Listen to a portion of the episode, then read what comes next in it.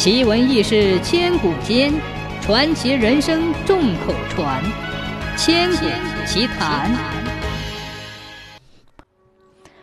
从前有一个信神信鬼的经商人，他不但经商，而且是个吃喝嫖赌样样俱全的家伙。这天，他白天苦心经营，赚了不少钱，晚上又和几个赌徒玩起钱来。算他运气好，又弄到不少钱。他趁着这股高兴的劲儿，在附近的一家酒店里喝起酒来。他越喝越高兴，越喝越想喝。喝着喝着，想起他最近新搭的一个情妇来，于是他趁着酒劲儿，便往远离他十几里以外的情妇家里去。出了村，不到半里路，是一条大河，河面有百十米宽。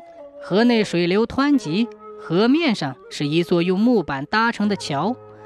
他摇摇晃晃地上了桥，凉风一吹，酒性发作，便觉得浮桥也和他一起上下晃动，一不小心掉进了河里。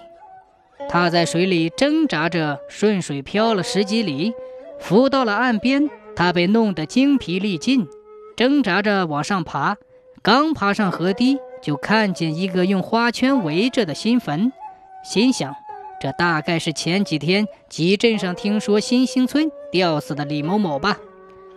再说死者的妻子，每天哭得死去活来，哭她丈夫死的冤枉，哭诉她与丈夫在一起的幸福。她哭一阵子，觉得哭也没用，死了不能复生，于是干脆不哭了，就坐在坟前发呆。突然，他想起前几天在这里淹死的一个小伙子，顿时感到心惊肉跳，不由自主地往河边看。河堤上爬上一个披头散发、水灵灵的东西，他被吓得趴在坟头上一动也不敢动。再一看，真是淹死鬼上来了，并且趔趔趄趄地朝自己走来。他急中生智，猛然想起鬼也是怕红的。说时迟，那时快，他立即在自己鼻子上猛击一拳，顿时鲜血顺鼻而出，留在胸前，形成了像舌头一样的长条。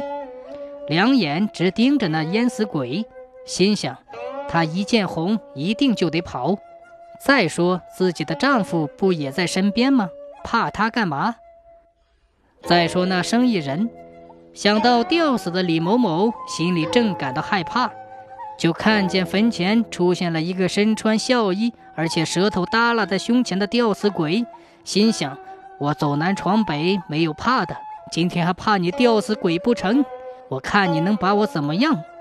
于是便无所畏惧地向坟前慢慢地挪动着。快到坟前时，猛听女人一声尖叫，霎时两个鬼都吓昏过去。人们发现了。